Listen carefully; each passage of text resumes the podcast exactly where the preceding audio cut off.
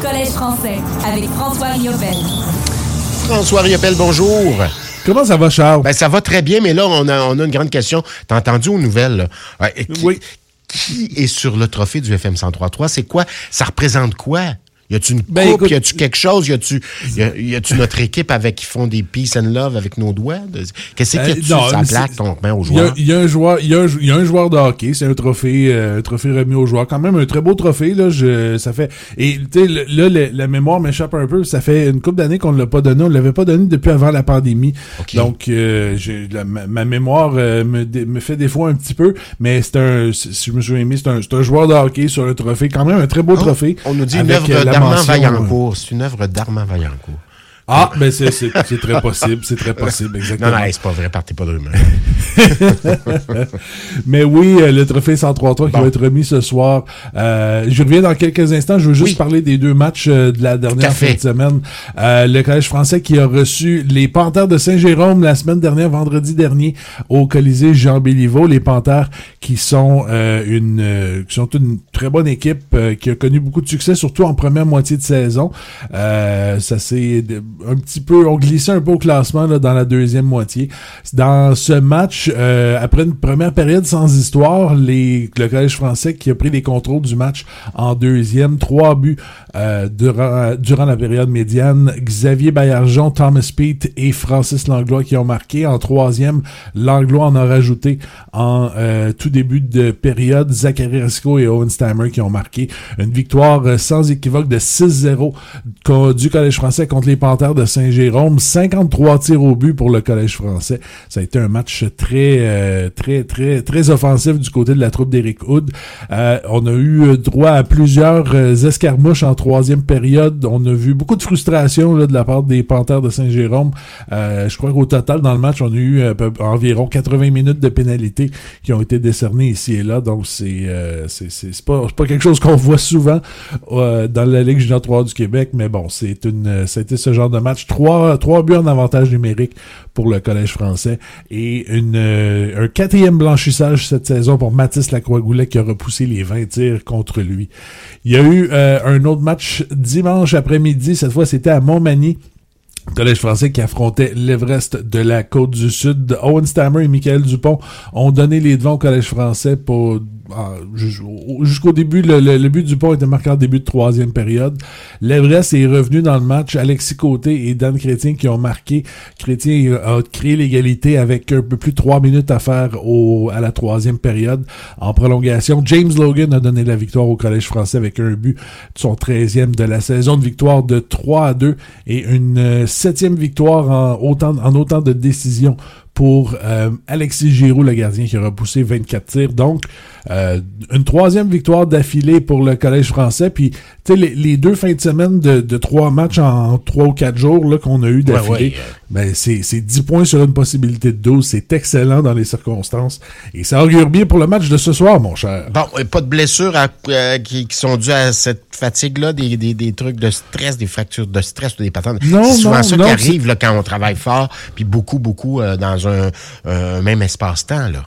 Ouais, non, exactement. Il y a eu y a rien de les, ça, les- blessures. Les blessures qu'il y a présentement, c'est des blessures qu'il y avait déjà, des blessures un peu plus à long terme.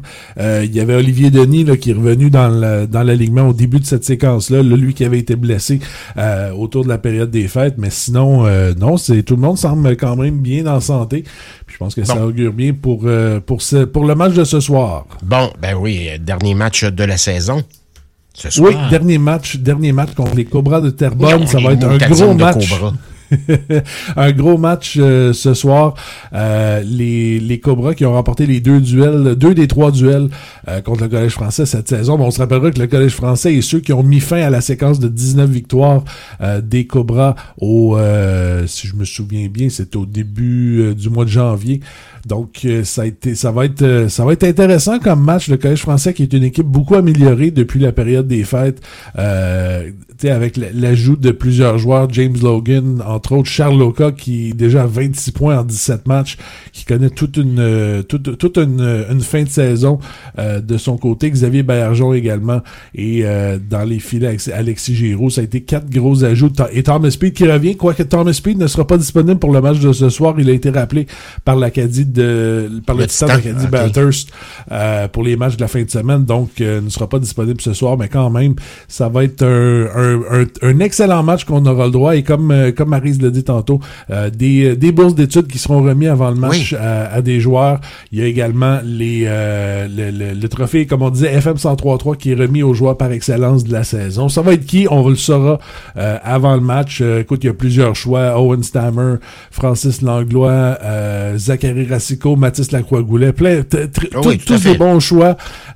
J'ai vraiment hâte de savoir ça va être qui. On va tu savoir sais pas, toi. avant le match. Je sais même pas moi-même. C'est pas toi qui mets non dans le... Non, non, non. Je ne suis pas. Je ne fais pas partie de la firme Samson Belair de l'eau et des touches ou rien.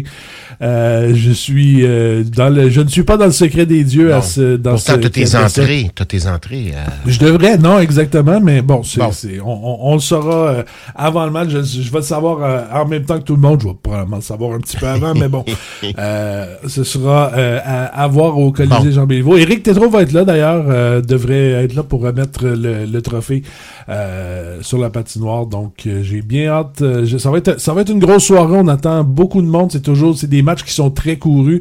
Puis, tu sais, comme pour terminer la saison, là, je pense pas qu'on pouvait avoir un meilleur duel que les deux premières équipes de, la Ligue junior 3 du Québec parce que c'est un match qui risque de euh, d'être un prélude à ce que beaucoup voient la finale de la de, la finale de la Coupe Napa, les deux les deux meilleures équipes. Et euh, si c'est le cas, Charles, ce serait euh, à mon souvenir là la quatrième fois depuis six ans oui, ah depuis six saisons que les deux équipes s'affrontent, peut-être pas en finale, mais que les deux équipes s'affrontent et se sont affrontées deux fois en finale.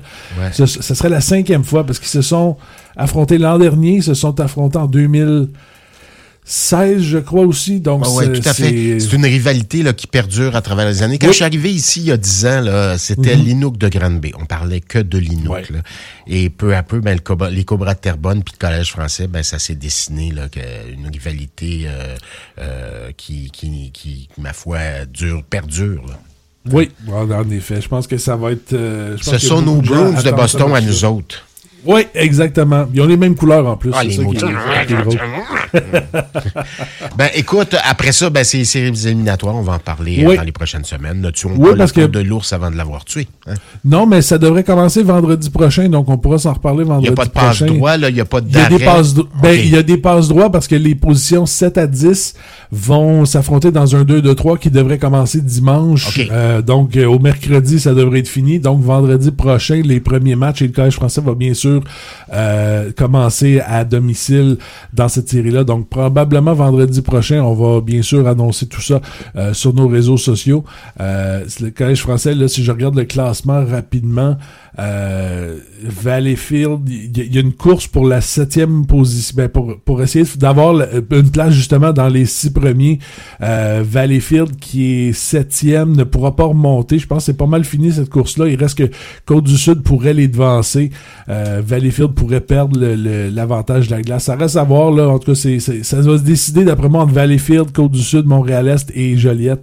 Donc, ça va être, euh, ça va être ces quatre équipes-là qui vont s'affronter dans les deux de trois. Et par la suite, ben, ça va se, se classer. On, on y reviendra, mais comme je dis, ça devrait être vendredi prochain. On s'en reparlera vendredi matin euh, de la semaine prochaine, mon cher. François Riopel, merci infiniment. Toujours un plaisir. Bon week-end, mon cher. Bye, toi aussi.